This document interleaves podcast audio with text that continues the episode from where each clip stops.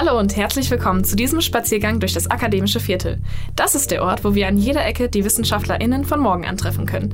Ich bin eure Host Charlotte Möller und ich suche das Gespräch mit den Doktorandinnen der Naturwissenschaft, der Geisteswissenschaft und auch der Sozialwissenschaft. Gemeinsam klären wir euch darüber auf, welchen Weg jeder von ihnen hinter sich gebracht hat, was das Ziel der Forschung ist und wie auch ihr in Zukunft die Wissenschaft mitgestalten könnt. In der heutigen Folge spreche ich mit Isabella Buck. Sie ist Linguistin an der WWU hier in Münster und wir sprechen darüber, wie wichtig Kommunikation zwischen Ärztinnen, Pflegerinnen und ihren Patientinnen ist, warum eine Analyse aller Schulz von Thun manchmal gar nicht ausreicht, um Kommunikation wirklich zu verstehen und wieso gerade auf der Palliativstation gar nicht so häufig über Tod gesprochen wird, wie man es vielleicht erwarten würde. Geht mit uns die Krankenhausflure im akademischen Viertel entlang. Ich bin bei Zimmer Nummer 445 Leipzig angekommen. Isabella wartet schon auf uns.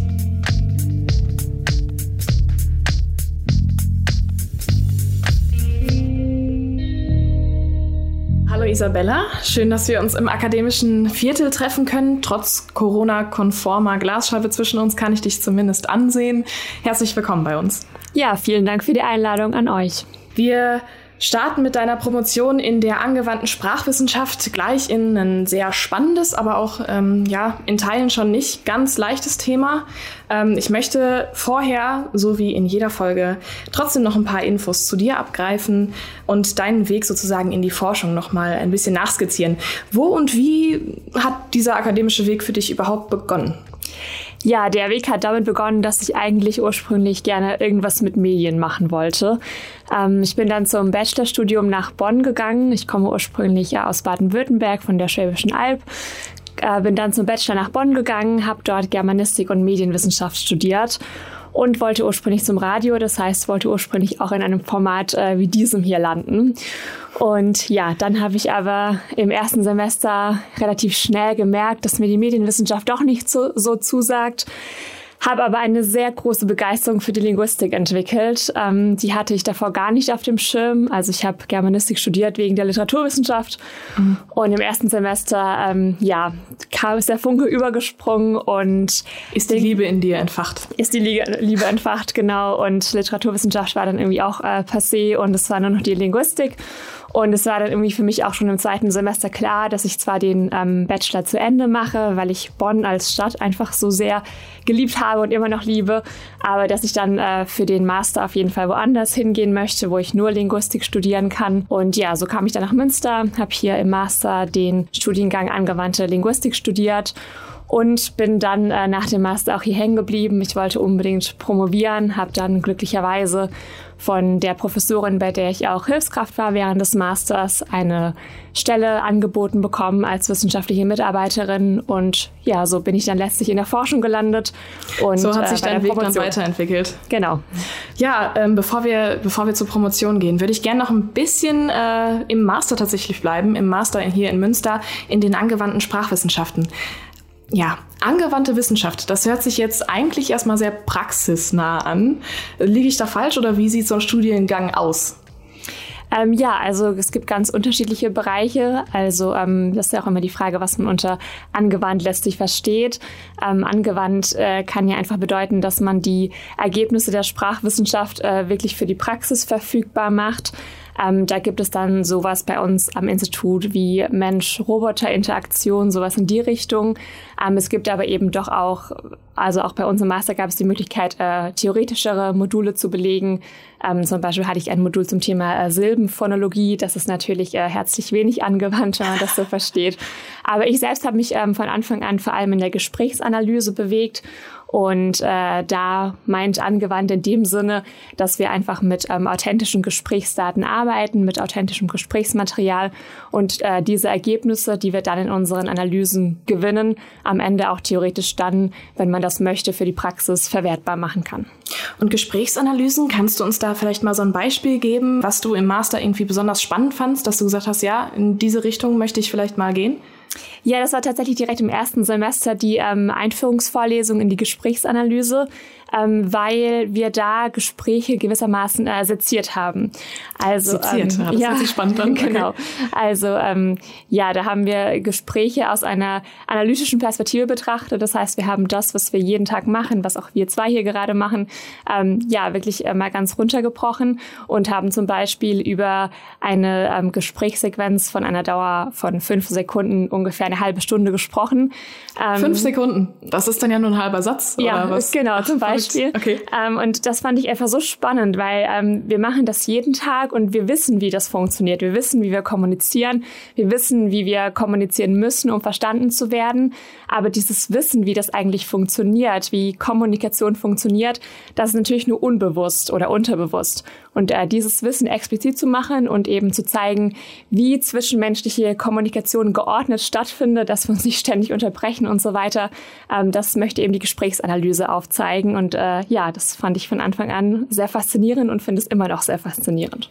Das finde ich auf jeden Fall auch super spannend. Äh, da würde ich gleich direkt mal kurz einhaken. Und zwar ähm, habe ich über dich gelesen, dass du Mitglied der Real Scientists in Deutschland bist. Das ist so ein Kollektiv von ForscherInnen, WissenschaftlerInnen, äh, BloggerInnen, AutorInnen, eigentlich äh, so ein bunter Misch äh, aus Menschen, die einfach interessiert an der Wissenschaft sind. Und ähm, im Rahmen dieser, dieses Kollektivs sozusagen hast du eine Woche lang den Twitter-Account mit deiner Forschung gespeist. Mhm. Und ich habe in diesen Tweets gelesen, das klang jetzt gerade auch schon so ein bisschen raus, du bist zwar ein großer Fan von Kommunikation, aber absolut nicht von dieser traditionellen ähm, Auseinandersetzung, traditionellen Analyse von Kommunikation. Watzlawick, Schulz von Thun, dergleichen, da willst du eigentlich nichts mit zu tun haben. Warum genau hinken diese eigentlich wirklich traditionell und fundierten Modelle in deinen Augen so sehr? Und, und was ist denn die bessere Herangehensweise an Kommunikation? Also das Problem, das ich immer habe, ist, ähm, dass ich sage, ja, ich mache irgendwie was mit Kommunikation, ähm, ich mache Gesprächsanalyse und das dann sehr oft kommt, ah, Schulz von Thun, bitte nicht, kann ich auswendig, vier Ohren, Modell, ähm, das kennen sicherlich auch viele der Zuhörerinnen und Zuhörer.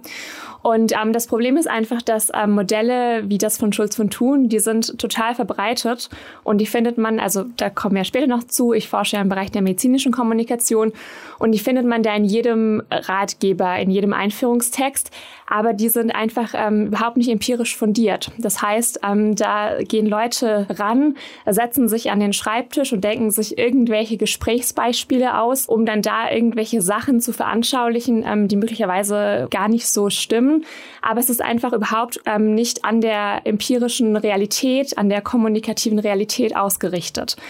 Ähm, und das ist eben das, was ich daran sehr kritisiere, dass es natürlich eine gute Grundlage ist. Also ich muss natürlich erstmal verstehen, wie funktioniert Kommunikation. Und da kann zum Beispiel, können solche Modelle wie das von Schulz von Thun wichtige Anknüpfungspunkte liefern. Erstmal zum Basisverständnis. Genau, ne? zum Basisverständnis. Aber die gehen dann eben nicht weiter. Und mhm. ähm, da ist eben immer die Frage, naja, inwiefern ähm, ist das überhaupt sinnvoll? Und inwiefern muss ich nicht ähm, wirklich die tatsächliche kommunikative Realität heranziehen, um dann noch ähm, ähm, ganz kurz ein Beispiel zu nennen. Ähm, man kennt ja auch diese Maxime, bitte immer nur offene Fragen stellen und keine geschlossenen. Gerade wenn ich jetzt als Ärztin arbeite und dann wird immer gesagt, na ja, bitte stell vor allem ähm, offene Fragen. Ansonsten ähm, sagen die Patientinnen und Patienten nicht. Sie sagen dann ja oder, oder nein, nein, aber mehr ja. nicht, genau. Gesprächsanalytische Untersuchungen haben aber gezeigt, dass das gar nicht stimmt. Ähm, die haben dann nämlich mal eben geschaut, wie lange ist die durchschnittliche Antwort von Patientinnen und Patienten auf geschlossene und auf offene Fragen und haben eben gezeigt, dass die Länge der Antworten auf diese beiden Fragetypen gar nicht signifikant voneinander abweicht. Das heißt, wenn Patientinnen Spannend. und Patienten ja. etwas sagen wollen, dann sagen sie es auch, unabhängig davon, ob ich eine geschlossene oder eine offene Frage stelle. Also es ist eben so eine Checklistenmentalität. Ähm, als Checklistenmentalität bezeichne ich das immer. Ich muss ähm, offene Fragen stellen, ich muss paraphrasieren, ich muss aktiv zuhören und so weiter und so fort. Aber ähm, das ist immer die Frage, inwiefern kann ich das eigentlich umsetzen im Praxisalltag und inwiefern wäre es da nicht sinnvoller, ähm, überhaupt so eine kommunikative Mentalität zu entwickeln. Mhm. Und die kann ich ähm, meiner Meinung nach eben nur entwickeln, wenn ich mich wirklich mit authentischen authentischen Gesprächen, das heißt mit Gesprächen, die wirklich stattgefunden haben, auseinandersetze. Das heißt, um das ein bisschen zu paraphrasieren, ähm, es geht dir einfach darum, dass du tatsächliche Akteure und deren tatsächliche Gespräche einfach analysierst, die Akteure selber für ihre Gespräche sensibilisierst und das ist dann sozusagen der Fall, wo dann deine linguistische Gesprächsanalyse einfach viel, viel sinnvoller ist als eine Checklistenanalyse, die wirklich nur auf Theorie basiert und überhaupt keine richtigen Realitätsankerpunkte findet. Genau. Also weil ähm, diese ganzen Checklisten und so, die nehmen natürlich auch immer nur die ähm, Seite des professionellen Akteurs oder der professionellen Akteurin in den Blick. Also da wird dann gesagt, die Ärztin muss das und das und das und das und das machen und dann ist es ein gutes Gespräch. Und ähm, eine Kollegin von mir sagt aber immer, das finde ich immer ganz nett, äh, dass Ärztinnen und Ärzte ja auch keine eierlegenden Wollmilchsauen sind. Das heißt, ähm, es geht nicht darum, dass sie alles in Anführungszeichen richtig machen und das so und so und so machen, sondern es gibt ja immer auch noch die zweite Seite des Gesprächs, nämlich der Patient oder die ja. Patientin. Und ähm, für das Gelingen von Kommunikation sind immer beide Seiten verantwortlich. Ja. Und ähm, da macht es eben, wie ich auch selber schon in Kommunikationsworkshops, die ich gegeben habe, festgestellt habe, viel mehr Sinn, wenn man wirklich mal ja, die ähm, gerade die Ärztinnen und Ärzte mit ihrem eigenen kommunikativen Verhalten konfrontiert. Das heißt, ähm, mit Transkripten, also Verschriftlichungen von ähm, Gesprächen, die sie selber eben so und so geführt haben. Und dieses Schwarz auf Weiß beobachten der eigenen Kommunikation, das hat dann sehr oft auch einen sehr heilsamen beziehungsweise ähm, ja einen sehr guten Lerneffekt. Weil man manchmal wahrscheinlich auch gar nicht richtig wahrnimmt, was man überhaupt gesprochen hat, wie man gesprochen hat. Das ist ja ganz viel, das äh, passiert total unterbewusst und intuitiv und klar, Ne? Wenn du es gerade beschreibst, schwarz auf weiß, ist das dann natürlich nochmal fundierter. Ähm, du hast es jetzt schon in vielen Punkten hier und da mal anklingen lassen. Ärzte, Ärztinnen, Patientinnen, PflegerInnen. Worum geht es in deiner Promotion? Ja, da geht es ähm, um das äh, Sprechen auf der Palliativstation. Ähm, und zwar vergleiche ich ärztliches und pflegerisches Sprechen mit PatientInnen in diesem palliativen Setting. Das heißt, ähm, in einem Setting, in dem Patientinnen und Patienten sind, die an einer entweder bereits inkurablen, das heißt nicht mehr heilbaren Krankheit leiden oder aber zumindest ähm, unter einer sehr schweren Krankheit, die sich in einem sehr fortgeschrittenen Stadium befindet. Ja, also Kommunikation auf Palliativstation, das ist ja schon ein ziemlich spezifisches und auch nicht gerade leichtfertig zu bearbeitendes Thema, wenn ich das jetzt mal so beschreiben dürfte. Ich habe schon häufig auch das Gefühl, dass der Tod auch immer noch ein Kommunikationsthema ist, um das oft äh, drumherum geredet wird, wo nicht viel drauf, drauf angesprochen wird. Du hast dich aber dazu entschieden, dich genau damit zu beschäftigen. Woher kommt kommt denn dein Antrieb, dass du sagst, ich möchte mich mit der Kommunikation von Ärztinnen oder Pflegerinnen mit im Sterben liegenden Menschen beschäftigen. Woher kommt dieser Antrieb? Ähm, ja, also zunächst einmal war das äh, ganz pragmatisch. Äh, ich war am Ende meiner Masterarbeit und suchte eben ein Thema für die Promotion, äh, wollte im Bereich der Gesprächsanalyse arbeiten und äh, meine Chefin hatte da gerade ein Projekt in Aussicht, das sich eben genau damit beschäftigen sollte. Ganz spannend ist vielleicht auch, dass äh, das Projekt nicht von der Linguistik ausging, sondern von der ähm, Medizin selbst. Und zwar ähm, hat der Klinikdirektor der medizinischen Klinik 3 am städtischen Klinikum in Karlsruhe, der kam auf meine Chefin zu, die kannten sich schon aus einem früheren Projekt und hat eben gefragt, äh, ob wir als äh, Linguistinnen, Linguisten nicht Interesse hätten, ähm, das mal zu erforschen. Äh, das heißt, der Wille war auch schon da von der Medizin selber, das mal ordentlich zu hinterforschen und genau. rauszufinden, genau. was man da verbessern könnte vielleicht auch. Genau, der Hintergrund war, dass ähm, auf der Palliativstation in Karlsruhe, also von da, wo eben meine Daten stammen, oder und auch auf allen anderen Palliativstationen, ähm, da gibt es immer eine wöchentliche Teambesprechung, an der ähm, sehr viele Akteurinnen und Akteure teilnehmen.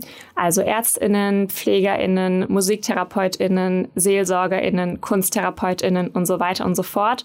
Und ähm, da hat man eben festgestellt, dass äh, die Informationen über die PatientInnen, die ÄrztInnen und Pflegekräfte einbringen, teilweise sehr unterschiedlich sind. Und die Teambesprechungen sind ja der Ort, an dem alle Informationen, die die einzelnen AkteurInnen erhalten, zusammenfließen. Und da stellt sich natürlich die Frage, warum das teilweise so unterschiedlich ist. Mhm. Und ähm, da der Grund hierfür ja in den Gesprächen mit den PatientInnen selbst liegt, deswegen ähm, war da eben dann die Frage, okay, können wir vielleicht mal untersuchen, worin sich ärztliches und pflegerisches Sprechen mit PatientInnen unterscheidet. Ja, das heißt sozusagen der Ursache einmal hinterhergehen und genau. äh, die Gespräche aus erster Hand nehmen. Der Vergleich zwischen PflegerInnen und ÄrztInnen, wie kam der denn da zustande? Du hast ja gerade schon gesagt, es waren unterschiedliche Professionen, auch mit im Raum. Aber warum genau dieser Vergleich zwischen diesen beiden Professionen? Das sind einfach die HauptakteurInnen auf der Palliativstation. Ähm, in einem Hospiz als einer Institution, die sehr ähnlich ist, mag das nochmal anders sein.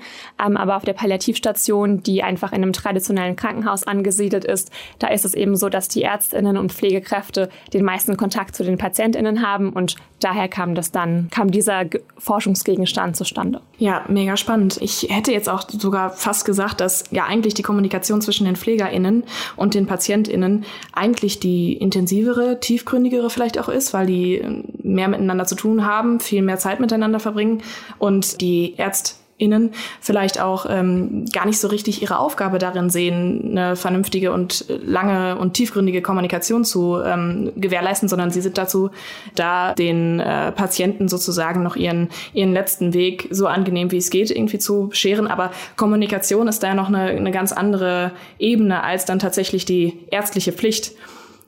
Ist das ist das einfach eine, also ist das eine Vermutung, die du so beobachten konntest oder wer spricht da mehr? Ja, das ist ganz spannend, dass du das fragst. Ähm, es ist nämlich tatsächlich so, dass die Pflegekräfte viel, viel mehr Kontakt mit den Patientinnen und Patienten haben. Also die Pflegekräfte sind 24 Stunden am Tag die primären AnsprechpartnerInnen für die PatientInnen, ähm, während die Ärztinnen und Ärzte eigentlich meistens nur einmal pro Tag ähm, die Patientinnen und Patienten aufsuchen, nämlich im Rahmen der Visite. Mhm. Und ganz spannend, wenn wir jetzt auf die mikroskopische sprachliche Ebene ähm, eingehen, ist eben auch, dass sich das auch total im Interaktionsverhalten manifestiert. Mhm. Also wir können ähm, wirklich, wenn wir sowas anschauen, zum Beispiel wie epistemische Positionierungen, das sind ähm, Positionierungen der Akteurinnen und Akteure in Bezug auf das Wissen, das sie haben. Da können wir eben sehen, dass Pflegekräfte auch sprachlich anzeigen, dass sie über viel mehr Wissen über die Patientinnen und Patienten verfügen als ähm, die Ärztinnen und Ärzte. Trotzdem, und das Spannend Spannend. Ja. Genau, und trotzdem, und das ist aber auch gerade das Paradox, ist so traditionell, wenn wir uns anschauen, wie die Kommunikationsausbildung aussieht von Ärztinnen und Ärzten gegenüber Pflegekräften, dann ist es traditionell so, dass ähm, von den Pflegekräften die kommunikative Kompetenz oftmals gar nicht als eine eigenständige Kompetenz wahrgenommen wird, weil da eben gesagt wird, na ja, die sind vor allem dafür zuständig, die Patientinnen und Patienten zu pflegen, mhm. schauen, dass es körperlich dass es denen körperlich gut geht. Sie sollen aber die, ähm, und hier habe ich jetzt ein Zitat, äh, das ich auch in meiner Arbeit verwende, ähm, sie sollen aber die wesentlich bedeutsamere Aufgabe des Gesprächs doch bitte den Ärztinnen und Ärzten überlassen. Okay. Und ähm, das ist ganz spannend, weil dann immer gesagt wird, na ja, die würden eben nur das Praktische machen, also konkret die Körperpflege und die mhm. Ärztinnen und mhm. Ärzte würden aber dann das äh, wichtigere Gespräch übernehmen. Aber das ist Seltsam. jetzt so nicht. Ja, das also das äh, kann man sich auch eigentlich gar nicht so richtig so vorstellen, ne? Weil ähm, gerade wenn natürlich Körperpflege, also wenn man so viel Zeit mit einem Patienten verbringt, dann kommt man ja auch eigentlich automatisch in, ins Gespräch. Äh, bei dieser kurzen, bei diesem kurzen Zeitraum, den Ärzte haben mit ihren Patienten, da kann man ja gar nicht richtig tiefgründige Gespräche anfangen. Beziehungsweise natürlich, wenn der Arzt sich Zeit nimmt und, und äh, vielleicht auch selber ähm, die Zeit investieren möchte, mehr über den Patienten wissen möchte, dann kann man sich die Zeit vielleicht nehmen. Aber das ist ja eigentlich hätte ich gedacht, eine logische Konsequenz, wenn man, äh, wenn man so viel Zeit mit jemandem verbringt und ähm, alltägliche Dinge tut, dass man dann auch auf eine ganz, ganz andere persönliche Ebene kommt. Genau, also da muss man auch nochmal sagen, dass ähm, auf der Palliativstation Ärztinnen und Ärzte doch wesentlich mehr Zeit für Gespräche aufwenden mhm. als auf anderen Stationen. Ja. Also ich habe natürlich jetzt nur die Gesprächsdaten von der Palliativstation, aber auch was ich immer so mitbekommen habe im Krankenhausalltag. Ähm, die Gespräche dauern teilweise wirklich lange, also teilweise bis zu einer Stunde. Und ähm, ich würde mal behaupten, dass auf keiner anderen Station eines Krankenhauses Ärztinnen und Ärzte diese Zeit aufwenden können. Aber wie du natürlich gesagt hast, ähm, Pflegekräfte verbringen naturgemäß viel mehr Zeit mit den Patientinnen und Patienten. Man denkt nur dran, die müssen morgens die Vitalparameter messen, das heißt Fieber, Blutdruck, Puls. Dann müssen sie die Körperpflege vornehmen, dann müssen sie eventuell noch Beine wickeln und viele andere Aufgaben, Medikamente stellen. Und natürlich, gerade dadurch, dass außersprachliches Handeln stattfindet, erwächst natürlich ganz viel Zeit, um auch wirklich dieses außersprachliche Handeln auch ähm, ja verbal mit verbalem Handeln zu begleiten. Mhm. Und da finden sich dann auch einfach ganz oft zum Beispiel etwas, das wir als Smalltalk-Themen bezeichnen würden. Da wird dann auch über den Lieblingsitaliener der Patientin gesprochen oder ja. so, aber auch über ganz viele andere Angelegenheiten, ähm, die konkret die medizinische Versorgung betreffen. Ähm, das heißt, das ist wirklich so, dass da auch ja schon per se viel mehr Gespräch stattfinden kann. Mhm. Und wie hast du dich dann jetzt sozusagen in diesen Gesprächen eingebracht? Du hast jetzt schon beschrieben, du hast äh, teilweise an Sitzungen mit teilgenommen und ich denke, klar, wenn du die Gespräche analysieren wolltest, bist du auch äh, mit den Ärztinnen äh, mitgegangen, beziehungsweise mit den PflegerInnen mitgegangen oder hast vielleicht bei PatientInnen im Raum gesessen. Wie bist du denn da herangegangen? Gab es Patienten, die das erwünscht haben, die dich akzeptiert haben, die sich gefreut haben? Gab es vielleicht auch Reaktanz? Ja, also das ist ein ganz großes Thema. Ähm, wenn man irgendwie Aufsätze, wenn man Paper liest, dann ist es immer so, ja, das und das ist die Datengrundlage. Punkt. Mhm. Und ähm, es wird aber natürlich meistens nicht erwähnt, welcher große, große Aufwand dahinter steckt. Ja. Also ich kann nicht einfach hinkommen als Linguistin und in der Klinik sagen, so, hallo, hier bin ich. Jetzt ich höre dann mal zu. Genau, ich höre dann mal zu. Jetzt hat sich alles um mich zu drehen. Ich zeichne hier eure oder ihre Gespräche auf und fertig hier bin ich.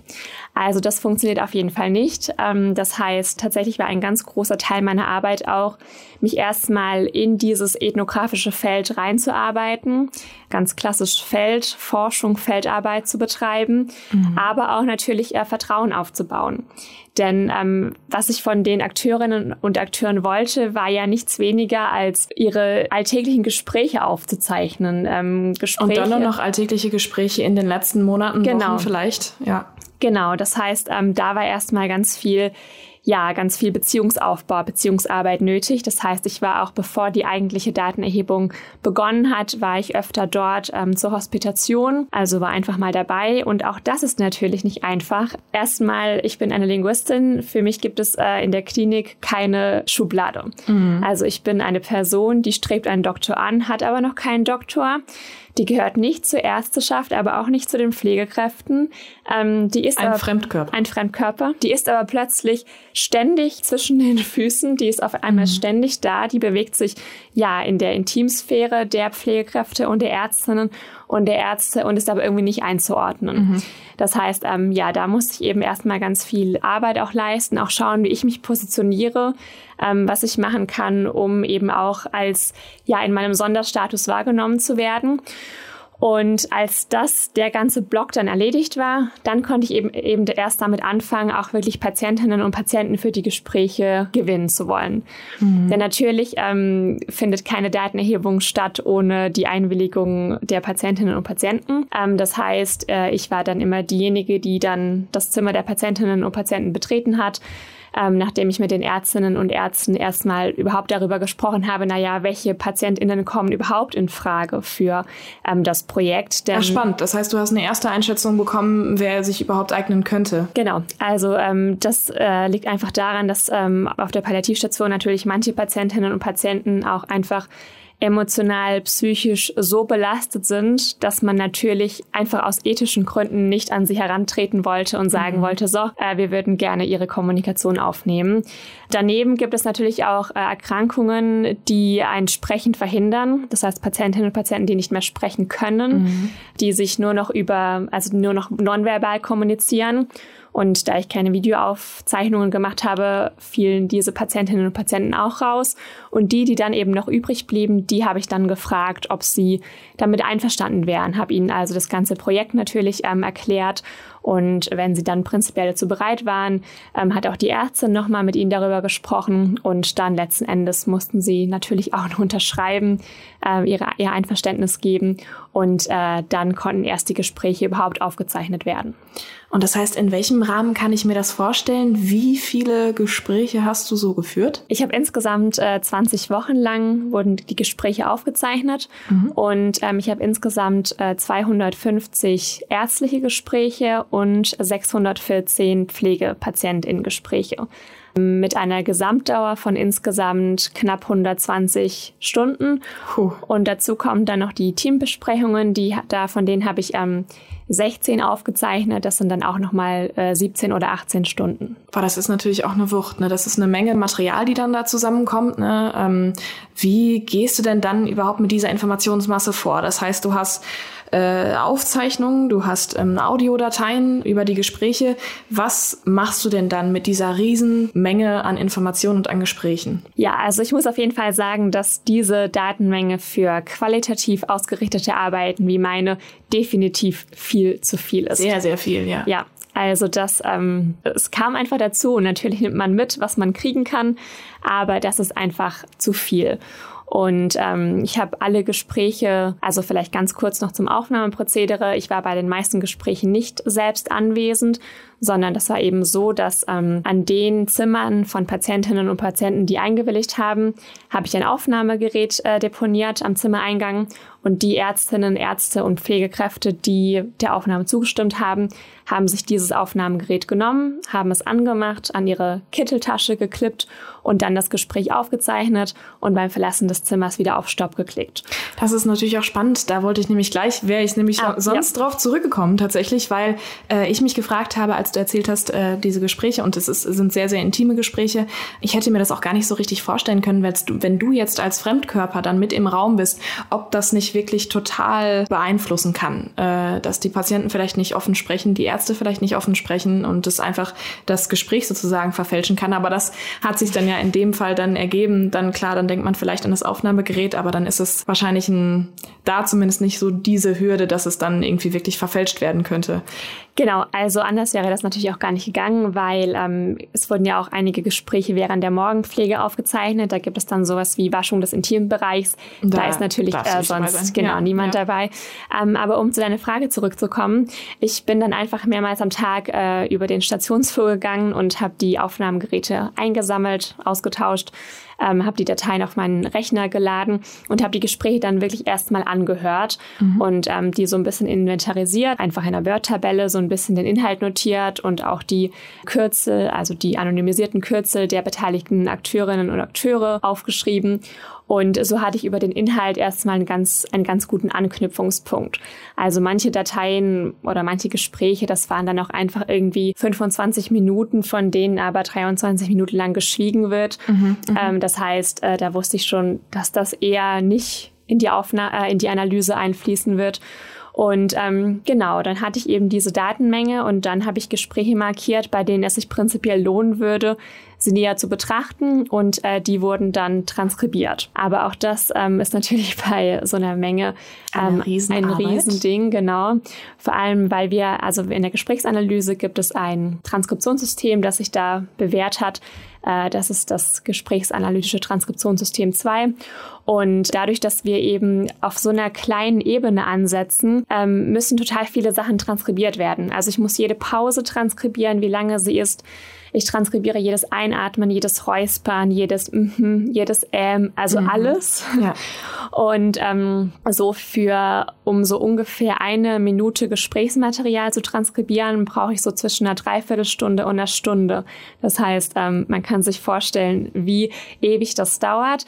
Ähm, ich hatte das große Glück, dass ich zumindest ähm, später, also letztes Jahr dann ähm, auch Hilfskräfte hatte, die mir geholfen haben bei der Transkription und auch immer noch eine Hilfskraft habe, die mir hilft, hilft. Habe natürlich aber auch trotzdem ganz viel selbst transkribiert, um auch ein Gespür für die Daten zu bekommen, um da reinzufinden. Inzwischen sind von den 120 Stunden ähm, 25 Stunden transkribiert und das ist extrem viel. Also das klingt vielleicht so wenig, aber das ist wirklich viel. Ich habe die Transkripte ja. alle einfach untereinander in eine Word-Datei mhm. Word kopiert und äh, das sind 1500 Seiten. Das heißt, 1500 das Seiten. Was genau, eine Menge. Extrem viel Material. Genau. Und aber dadurch, dass ich dann so viel oder mich einfach täglich mit den Gesprächen beschäftige, weiß ich ja auch irgendwann, ach ja, das kommt irgendwie davor und mhm. das kommt davor. Mhm. Und ähm, erst als ich dann auch eine gewisse Menge an Transkripten zusammen hatte, konnte ich mich auch daran machen, wirklich eine konkrete Fragestellung für meine Arbeit zu erarbeiten. Also du bist dann sozusagen induktiv vorgegangen, dass du erst einige Ergebnisse dir rausgesucht hast, angeguckt hast und dann dementsprechend sozusagen deine Fragestellung nochmal angepasst hast. Genau, beziehungsweise ich hatte auch zuvor noch gar keine Fragestellung.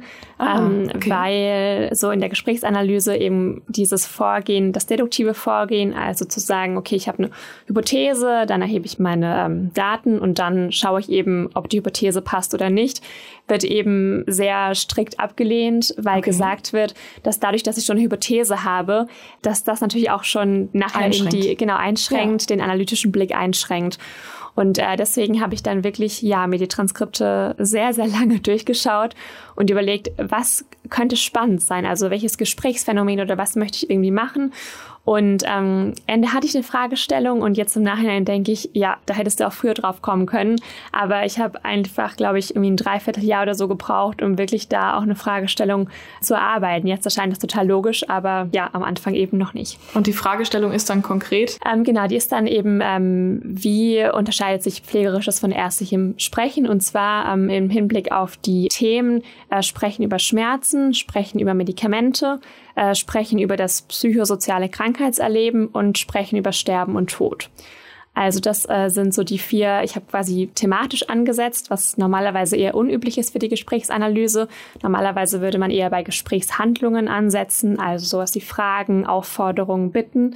Mhm. Ähm, genau, aber das ist mein Hauptansatzpunkt und dann schaue ich mir eben an, welche sprachlich interaktiven Praktiken Pflegekräfte einsetzen, um ein bestimmtes Gesprächsthema zu bearbeiten und welche von Ärztinnen und Ärzten für den gleichen Zweck eingesetzt werden. Also was mich wirklich an deiner Forschung total fasziniert, ist eigentlich einfach diese Herangehensweise, diese analytische Herangehensweise an solche Mengen von Material, weil ich komme ja jetzt auch äh, aus der Sozialwissenschaft, Kommunikationswissenschaft. Ich habe schon solche Begriffe wie quantitative Analyse, qualitative Analyse schon gehört, Beobachtung, Inhaltsanalyse, diese ganzen unterschiedlichen Analysearten. Aber wenn ich mir das jetzt so vorstelle, wenn ich eine Menge an Daten habe und die möchte ich irgendwie möglichst effektiv verarbeiten, dann würde ich automatisch sozusagen an eine quantitative Analyse denken. Warum ist es für dich trotzdem so wichtig, auch wenn du solche Mengen hast, das auf einer qualitativen Ebene zu analysieren? Weil ich eben gerade die kommunikative Realität mir anschauen möchte und zwar auf einer sehr, sehr, sehr kleinen Ebene.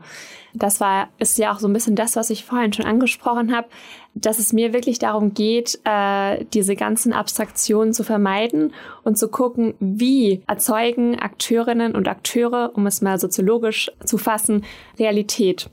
Und ähm, wenn ich zum Beispiel, also ich kann ja auch qualitativ inhaltsanalytisch zum Beispiel arbeiten, aber dadurch, dass ich da dann meine Transkripte äh, alle kodiere und ähm, abstrakteren Kategorien unterordne, mhm. geht natürlich ähm, ganz viel verloren. Es ist aber gerade, es sind aber oft gerade bei Sprache äh, die kleinen Elemente, die zum Beispiel bestimmen können, wie das Gespräch weitergeht. Also eine Pause kann total viel darüber aussagen, was hier eigentlich gerade passiert. Um da ein Beispiel zu nennen, das führen wir immer in unseren Einführungsseminaren oder Vorlesungen an ähm, wenn ich dich frage, hättest du Lust, äh, nachher mit mir einen Kaffee trinken zu gehen? Und wenn du dann, wenn dann eine Pause kommt, die nur einen ganz, ganz kleinen Tick zu lang ist, dann, dann weiß ich direkt, das dass es, genau, dass es nichts wird mit unserem ja. Kaffee trinken. Denn äh, wenn du Lust und Zeit hättest, würdest du einfach sagen, ja klar, gerne, mhm. wohin wollen mhm. wir? Und wenn du aber eine sogenannte dispräferierte Antwort gibst, dann kommt eine kurze Pause und dann kommt ein, ähm, nee, du, sorry, ich bin nachher schon verabredet oder irgendwas anderes. Genau, ich wollte gerade sagen, Absage plus Ausrede. Genau, Absage plus Ausrede. Ja. Ähm, und all das ähm, kann ich natürlich nicht erfassen, wenn ich das Ganze quantitativ äh, betrachte oder eben auch qualitativ inhaltsanalytisch zum Beispiel. Mhm. Oder ähm, was natürlich ihr sicherlich auch jedem und jeder direkt was sagt, ähm, ist die prosodische Gestaltung, das heißt das Paraverbale. Das wird ja auch irgendwie in sämtlichen Kommunikationsseminaren äh, gesagt. Mhm. Ich kann eine Aussage, also die, die den gleichen thematischen Inhalt hat, kann ich ja so prosodisch ähm, modulieren, dass es irgendwie verärgert klingt oder fröhlich klingt mhm. oder wie mhm. auch immer. Und all das geht natürlich verloren.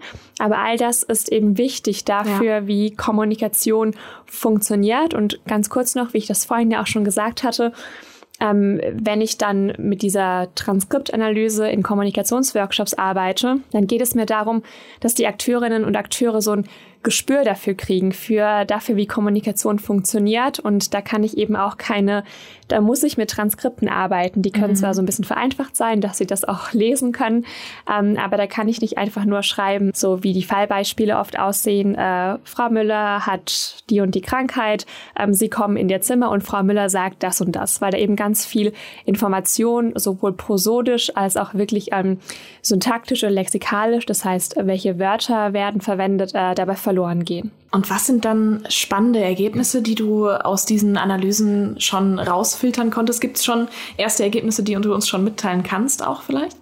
Also ich habe eben diese vier übergeordneten ähm, Komponenten und ich könnte auch zu jeder schon so ein bisschen was sagen. Äh, die Frage ist nur, wie ich das äh, so verpacke, dass es auch quasi für Nicht-Linguistinnen äh, und Linguisten verständlich ist. Ähm, aber ja, vielleicht äh, ein Beispiel, das ich ähm, ganz nett finde, dass man ganz gut anfühlen kann, äh, wenn es um das Sprechen über Schmerzen geht. Mhm. Wenn die äh, Pflegekräfte die Patientinnen und Patienten nach ihren Schmerzen fragen, dann setzen sie vor allem Verb-Erst-Fragen ein. Das heißt, ähm, Fragen, bei denen das Verb am Anfang steht, die man äh, klassischerweise als geschlossene Fragen kennt. Also sowas wie, sind die Schmerzen schon besser geworden? Ärztinnen und Ärzte setzen ähm, diese Verb-Erst-Fragen kaum ein, sondern setzen vor allem W-Fragen ein. Das heißt, das, was wir als äh, offene Fragen kennen, sowas wie, wie ist es heute von den Schmerzen?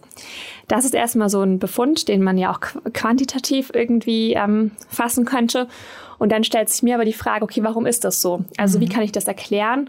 Und das kann ich ähm, nämlich gerade dadurch erklären, was ich vorhin schon meinte, über die unterschiedlichen Wissensstände. Also die Pflegekräfte, die kommen immer wieder im Laufe des Tages, suchen sie die Patientinnen und mhm. Patienten auf. Das heißt, die haben schon ganz viel Wissen über die Schmerzen. Die wissen schon, wo sind die Schmerzen. Die wissen, wie sind die Schmerzen. Sind die stechend oder drückend oder wie auch immer. Die wissen, wie ist der zeitliche Verlauf der Schmerzen und können deswegen ganz einfach sagen, ähm, die geben dann irgendwie ein Schmerzmittel und können dann sagen, ist es besser geworden. Das mhm. heißt, die können diesen großen Komplex äh, Schmerzen auf diese einfache Dichotomie Schmerzen ja, nicht besser geworden oder Schmerzen nein, besser geworden reduzieren. Mhm. Ärztinnen und Ärzte ähm, kommen nur einmal am Tag zu den Patientinnen und Patienten, wissen noch nicht so viel über die Schmerzen oder noch gar nichts und müssen deswegen eine offene Frage als Einstieg wählen, um erstmal herauszufinden, wo sind die Schmerzen, wie sind die Schmerzen und wie ist der zeitliche Verlauf der Schmerzen. Mhm. Was ja eigentlich auch schon wieder, äh, wenn ich das jetzt so richtig verstanden habe, wenn ein Pfleger beziehungsweise eine Pflegerin ja schon tiefer im Gespräch einsteigen kann, dann können die Gespräche ja auch über den Tagesverlauf immer intensiver werden. Dann wären wir ja wieder sozusagen bei der Information, die wir am Anfang auch schon hatten, dass äh, PflegerInnen einfach sozusagen mehr Informationen sammeln können, auch aus diesem Grund, dass sie schon weiter im Gespräch einsteigen können. Genau, ja. Und äh, vielleicht noch ein anderer ähm, sehr interessanter Befund, der jetzt ja auch nochmal so in die Richtung Palliativ geht. Da vielleicht irgendwie kurz, weil du hattest ja am Anfang gesagt, ja, ist auch irgendwie ein schwieriges Thema. Ich bin natürlich auch herangegangen und habe gedacht, ach ja, das sind das irgendwie ganz viele belastende Gespräche. Mhm. Da wird ganz viel über Sterben und Tod gesprochen und so weiter und so fort. Und ähm, letzten Endes, es ist total spannend, weil in den 614 ähm, Pflegegesprächen, die ich aufgezeichnet habe, wird genau ein einziges Mal über Sterben und Tod gesprochen. Ach, tatsächlich. Genau. Und in den 250 Arzt, Ärztengesprächen ähm, 32 Mal. Okay. Also auch wirklich absolut nicht oft. Und das heißt, das ist auch der einzige Punkt bei meiner, in meiner Arbeit, bei dem ich keinen Vergleich anstellen kann zwischen ärztlichem und pflegerischem Sprechen. Ich wollte das Thema ursprünglich ganz äh, rauskicken, aber dann dachte ich, naja, du kannst keine Arbeit schreiben über Sprechen auf der Palliativstation und nicht ein einziges Mal auch erwähnen, wie über Tod und Sterben gesprochen wird. Das heißt, das ist eine Domäne, ähm, die irgendwie nur die Ärztinnen und Ärzte zu besetzen scheinen. Mhm. Und dann ist natürlich auch da die Frage, warum? Also ne, die Pflegekräfte ja. haben viel mehr Kontakt und warum sprechen die nicht über Sterben und Tod? Weil äh, die Pflegekräfte sprechen genauso auch über emotional belastende Themen, aber eben nicht darüber. Und ähm, da zeigt sich eben, und deswegen ist es auch so wichtig, Sprache immer in ihrem Kontext zu betrachten und ähm, nicht irgendwie ja einzelne Aussagen irgendwelchen Kategorien unterzuordnen, ähm, weil da zeigt sich, dass äh, über Sterben und Tod eben immer nur in ähm, Planungsgesprächen gesprochen wird. Also Planungsgesprächen, das, das bedeutet genau das äh, Ziel der Palliativstation ist es, dass die Planung, äh, dass die weitere Versorgung der Patientinnen und Patienten geplant wird. Das mhm. heißt, ähm, dass die irgendwie entweder nach ihrem Aufenthalt dort äh, ins Hospiz verlegt werden, ähm, dass sie nochmal in ein Pflegeheim kommen oder dass eben doch ähm, gesagt wird, okay, wir versorgen die Patientinnen und Patienten zu Hause weiter, aber kümmern uns jetzt darum, dass alles Nötige dafür bereitgestellt wird. Und ähm, die Ärztinnen und Ärzte führen eben diese Planungsgespräche, weil mhm. Pflegekräfte okay. das rein institutionell nicht dürfen. Mhm. Und in diesen Planungsgesprächen, da kommen dann die Gespräche immer wieder an einen Punkt, wo eben das Thema Sterben und Tod relevant wird und dann wird drüber gesprochen. Aber da die Pflegekräfte eben diese, ja, ich nenne es mal kommunikative Gattung Planungsgespräch gar nicht in ihrem kommunikativen Repertoire haben, weil sie das nicht dürfen, also aufgrund der institutionellen Vorgaben. Deswegen kommt dann da eben das Sprechen über Sterben und Tod gar nicht, beziehungsweise eben nur das eine Mal vor. Ich hatte auch noch auf deinem, ähm, beziehungsweise in deinem Twitter Auftritt für diese eine Woche hatte ich auch noch mal ähm, so dieses Phänomen gelesen, Dancing Round the Death da bin ich auch irgendwie absolut dran hängen geblieben, weil das, also das passt ja jetzt auch gerade äh, zu dem Gespräch, was wir jetzt gerade führen. Da habe ich auch irgendwie so gedacht, okay, vielleicht ist es auch irgendwo einfach eine Vermeidungsstrategie, dass man sagt, man möchte nicht über den Tod sprechen, die Patienten möchten vielleicht nicht über den Tod sprechen, aber die PflegerInnen beziehungsweise äh, ÄrztInnen vielleicht auch nicht.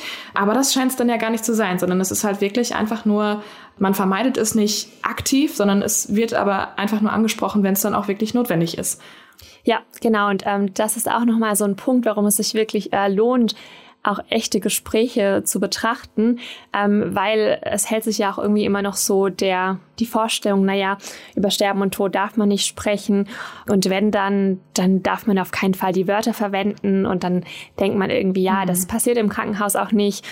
Aber man muss das eben mal gegenüberstellen mit der tatsächlichen kommunikativen Realität. Und dann kann man wirklich eben wiederum auf dieser Mikroebene sagen, naja, wenn über Sterben und Tod gesprochen wird, wie wird dann drüber gesprochen? Mhm. Und die Begriffe und Sterben und Tod werden durchaus verwendet. Trotzdem gibt's äh, so ein Dancing Around Death. Also das ist ähm, ein Titel eines Aufsatzes, äh, der sich damit äh, beschäftigt.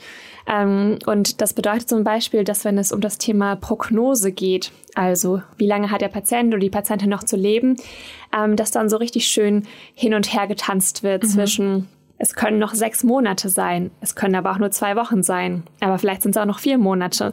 Das heißt, so ein, ähm, man legt sich nicht fest. Und ähm, wenn man dann die sprachlichen Formen sich anschaut, die da vorkommen, dann kommt da vor allem die Form vor, ich weiß es nicht, also mhm. ein, ähm, mhm. eine Anzeige von Nichtwissen und äh, ich kann es nicht sagen, also eine Anzeige von nicht können, also nicht können und nicht wissen. Und was aber auch nochmal spannend ist, äh, dass in den Daten tatsächlich nur ein einziges Mal der ein Patient äh, selbst fragt, ähm, Frau Doktor, wie lange habe ich noch? Mhm. Und in den ganzen anderen Fällen, in denen es darum geht, dass eben solche prognostischen Informationen kommuniziert werden, da geht das von den Ärztinnen und Ärzten aus, mhm. was man ja irgendwie auch so vielleicht eher nicht denken würde. Was ich jetzt äh, gerade in deiner Ausführung auch äh, sehr spannend fand, ist dieses, wenn man hin und her springt, sagt vielleicht noch zwei Wochen, vielleicht noch ein paar Monate, das kann ja auch eine totale Unsicherheit eigentlich fördern, ne? wenn, der, wenn der Patient ähm, gar nicht so richtig damit arbeiten kann, was er gerade an Informationen bekommt, wenn die total schwammig sind. Kann das nicht auch eher zu Missmut dann führen, dass man sagt, okay, ich kriege hier überhaupt keine vernünftigen Anweisungen? Es ist auf jeden Fall eine kommunikative Strategie, das ja. kann man so auf jeden Fall sagen. Und was da auch nochmal ganz spannend ist, ähm, dass man immer so allgemein sagt, na ja, dann wollen die das gar nicht wissen und dann sollte man das auch nicht sagen oder mhm. wie auch immer. Aber dass Ärztinnen und Ärzte das auch wirklich auf die Patientinnen und Patienten zuschneiden. Also ich habe zum Beispiel eine Patientin ähm, in meinen Daten, die möchte unbedingt sterben und die sagt in jedem Gespräch, wie lange muss ich noch? Ich habe keine Lust mehr und ich möchte sterben. Und da sagt die Ärztin natürlich nicht, na ja, es können auch noch sechs Monate sein, mhm. sondern da sagt die Ärztin dann, na ja, ähm, also dann sagt die Patientin irgendwie ich hoffe, dass wir uns am Montag schon gar nicht mehr sehen, weil ich da hoffentlich schon tot bin.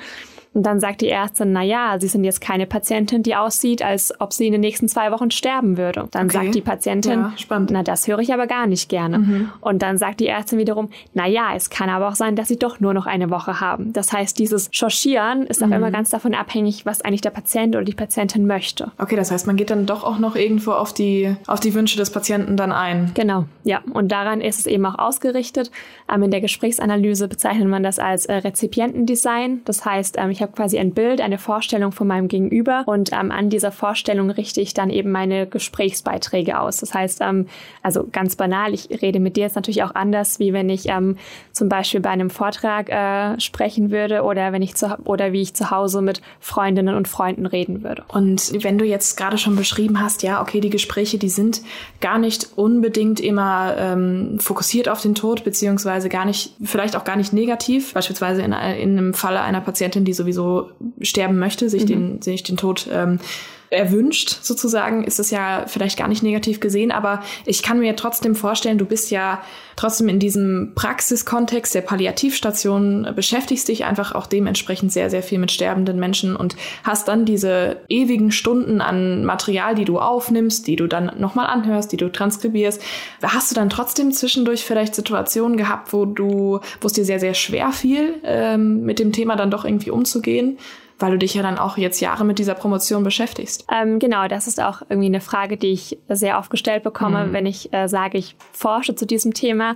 Ähm, ganz spannend übrigens auch, äh, wenn es irgendwie darum geht, dann, dass ich sage, worum ich, worüber ich promoviere dann kann ich immer gar nicht anfangen, das direkt zu erzählen, sondern ist immer so ein Betroffenheitsmoment mhm. erstmal. Erst so oh. Genau, erstmal okay. so ein Oh. Und dann mhm. muss ich irgendwie schauen, okay, wie, also was mache ich jetzt mit meinem Gegenüber, um dieses Oh-Moment irgendwie aufzulösen, um dann eben auf das zu sprechen kommen, was ich eigentlich mache. Mhm. Aber äh, genau, also ich hatte bei ein paar Gesprächen, aber das sind wirklich ganz, ganz wenige, also drei oder vier, äh, da kamen mir tatsächlich die Tränen, als ich die zum mhm. ersten Mal gehört habe ähm, weil der Inhalt da einfach sehr, sehr nahe ging. Und ich kenne ja auch die Patientinnen und Patienten alle. Das heißt, ich habe ein Bild von denen vor Augen und ja, und dann irgendwie, ich habe ein Gespräch zum Beispiel, da kommt während der ärztlichen Visite, bekommt der Patient einen Anruf und geht dann auch ran und spricht auch sehr lange dann mit dem Anrufer. Und äh, das ist ein guter Freund von ihm und von dem verabschiedet er sich. Das mhm. heißt, ich habe das auf meine Aufnahme, wie er ihm dankt für die ganzen schönen Momente und Erlebnisse, die sie gemeinsam hatten. Und ja, da, ähm, genau, da kamen mir einfach die Tränen, das äh, muss man einfach auch so sagen. Aber wie gesagt, die meisten Gespräche sind ähm, nicht belastend und können auch auf jeder anderen Station stattfinden. Wenn es irgendwie zehn Minuten lang darum geht, welches ähm, Schmerzmittel das geeignete ist, dann ist das einfach ja nicht äh, sehr belastend. Und ähm, ja, die anderen Gespräche, die lernt man natürlich irgendwann auch aus einer wissenschaftlich distanzierten Perspektive zu betrachten, was man ja auch einfach muss, um sich da selbst zu schützen, aber was sich auch notwendigerweise oder zwangsläufig im Laufe der Zeit einstellt. Da kann man vielleicht auch nochmal ähm, anbringen, du hast ja auch schon Erfahrung mit Hospizarbeit, ne? Genau, also ich ähm, bin äh, in Münster beim Johannes Hospiz äh, tätig als äh, ehrenamtliche Mitarbeiterin. Das ist ein ambulanter Hospizdienst und ja, da habe ich die Ausbildung gemacht zur Sterbebegleiterin. Das heißt, die dauert ein Jahr. Das heißt, da habe ich auch schon irgendwie ganz viel an die Hand bekommen, mhm. wie man eigentlich mit sowas umgeht. Und äh, ja, besuche dann oder begleite dort dann Personen, die sich in der letzten Lebensphase befinden.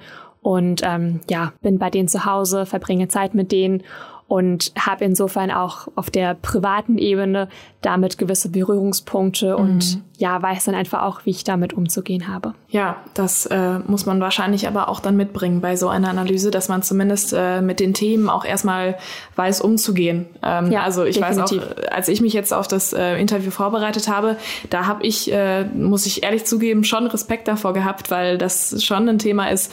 Ähm, ja, ich hätte genauso reagiert wie ja. ein typisches Gegenüber ja, und hätte hätte, erstmal weiß ich nicht, bedrückt oder ja. vielleicht auch mit Trauer reagiert, einfach weil das so eine automatische Reaktion vielleicht auch einfach ist, ja. äh, wie man mit diesen Situationen umgeht. Aber ich finde es ja total toll und total spannend ähm, zu sehen, wie du auch das beobachten konntest oder es für dich auch selber mitnimmst, dass äh, das gar nicht immer negativ und gar nicht immer traurig ist, sondern man kann es auch irgendwo positiv wenden, kann auch irgendwo positiv mit den Patienten sprechen und es geht ja auch letztendlich darum, sozusagen schöne letzte Momente, schöne letzte genau. Wochen irgendwie ähm, zu sichern, zuzusichern und äh, dass du da einfach wirklich bei dieser Kommunikation ansetzt, weil du sagst, es ist halt essentiell wichtig. Das ist wirklich, ähm, finde ich sehr beeindruckend auf jeden Fall, dass du dich damit auseinandersetzen möchtest. Was ist denn in diesem Sinne jetzt wirklich dein Wunsch beziehungsweise dein Ziel, was du mit deiner Forschung dann mitgeben möchtest? Also auf jeden Fall ist die Arbeit an und für sich erstmal ja, das, was ich so als Grundlagenforschung oder nicht sehr Grundlagenforschung, aber es ist erstmal eine rein deskriptive Arbeit. Das heißt, ähm, ich zeichne oder ich zeige erstmal Strukturen auf, die sich in den Gesprächen befinden. Ähm, ich zeige auf, wie bestimmte pflegerische Praktiken sich sprachlich auszeichnen im Vergleich zu ärztlichen Praktiken. Ähm, genau, es ist erstmal eine linguistische Arbeit, die erstmal wirklich beschreibt und auch gar nicht wertet und sagt, das ist gut, das ist schlecht, mhm. sondern erstmal sagt, das äh, ist das da. Ist. Genau, ja. das ist.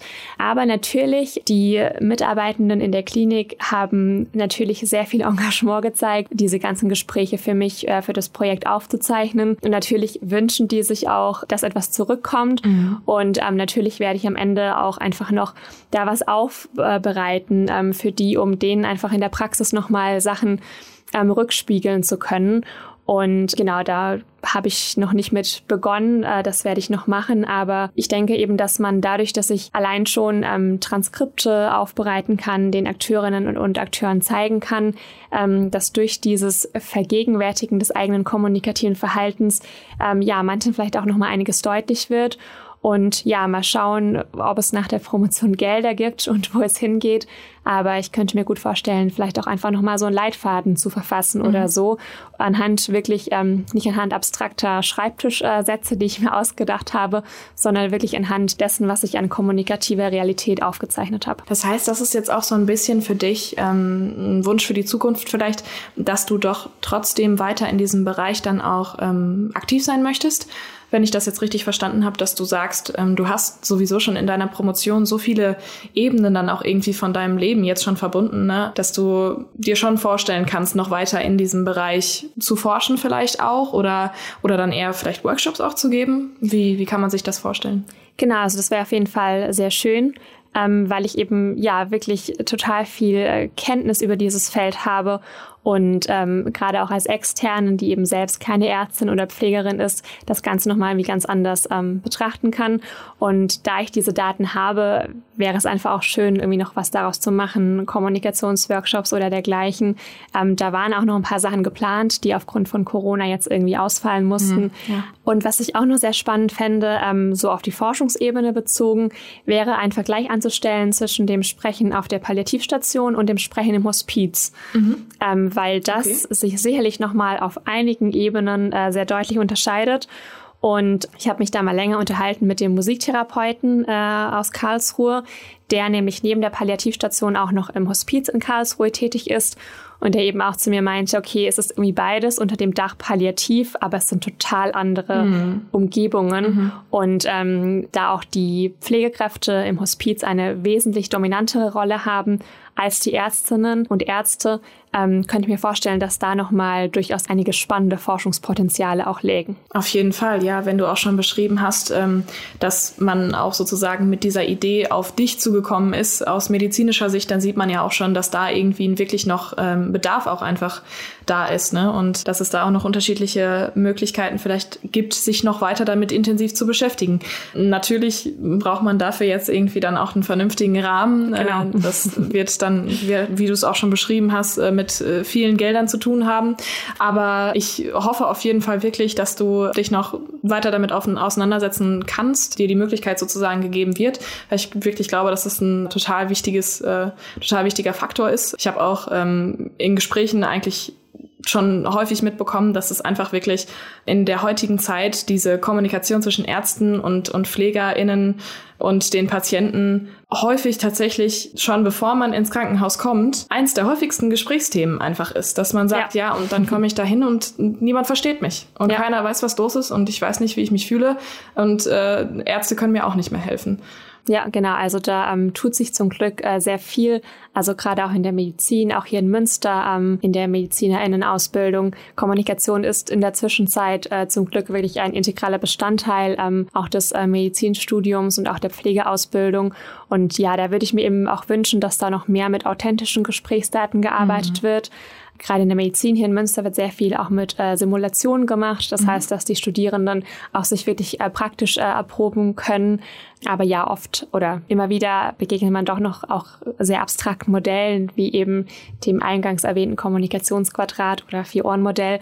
Und ja, da würde ich mir auf jeden Fall wünschen, dass ich zumindest so einen ganz kleinen Teil mit meiner Arbeit auch dazu beitragen könnte, dass da wirklich noch mehr sprichwörtlich den Leuten aufs Maul geschaut wird und mhm. wirklich geschaut wird, okay, wie funktioniert Kommunikation wirklich und ähm, wie läuft das in der Realität konkret ab? Ja, da wünsche ich auf jeden Fall auch, dass das noch ankommt. Und ich hoffe, dass wir vielleicht auch so ein bisschen durch unsere Folge, durch unser Gespräch, ähm, da vielleicht auch einen kleinen Beitrag zu leisten können. Ich ähm, habe mich auf jeden Fall wirklich super gefreut, mit dir über dieses extrem spannende Thema zu sprechen. Und danke dir für deine Zeit, dass du heute zu uns gekommen bist. Und ähm, wünsche dir noch ganz, ganz viel Erfolg beim Rest deiner Forschung. Ja, vielen Dank und auch nochmal vielen, vielen Dank für die Einladung. Ja, wenn man promoviert, hängt man natürlich sehr an seinem äh, Promotionsprojekt und freut sich immer drüber, wenn man darüber sprechen kann. Und deswegen einfach auch vielen, vielen Dank an dich und an euch. Und es ist natürlich auch trotzdem spannend, dass du, obwohl du irgendwann vor fünf oder sechs Jahren gesagt hast, ach nee, Medien dann doch nicht, doch noch bei uns gelandet bist. Definitiv.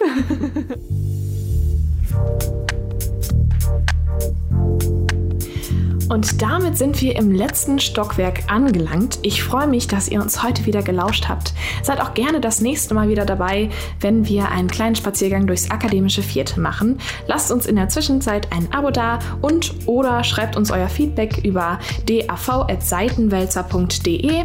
Und die Zwischenzeit könnt ihr Corona-konform zu Hause mit den anderen Seitenwälzer-Formaten verbringen und zum Beispiel mit Moritz oder Michael im Podcast Ecke Hansaring euer Geschichtswissen ein bisschen auffrischen oder euch in unseren Hörspielserien wie dem Heldenpicknick oder der Produktion Die magischen Reisen des Herrn Alexander in fremde Welten verlieren. Geht dafür einfach auf klappkatapult.de und hört euch durch die Bibliothek durch. Ich schließe für heute die Türen und wir sehen uns das nächste Mal.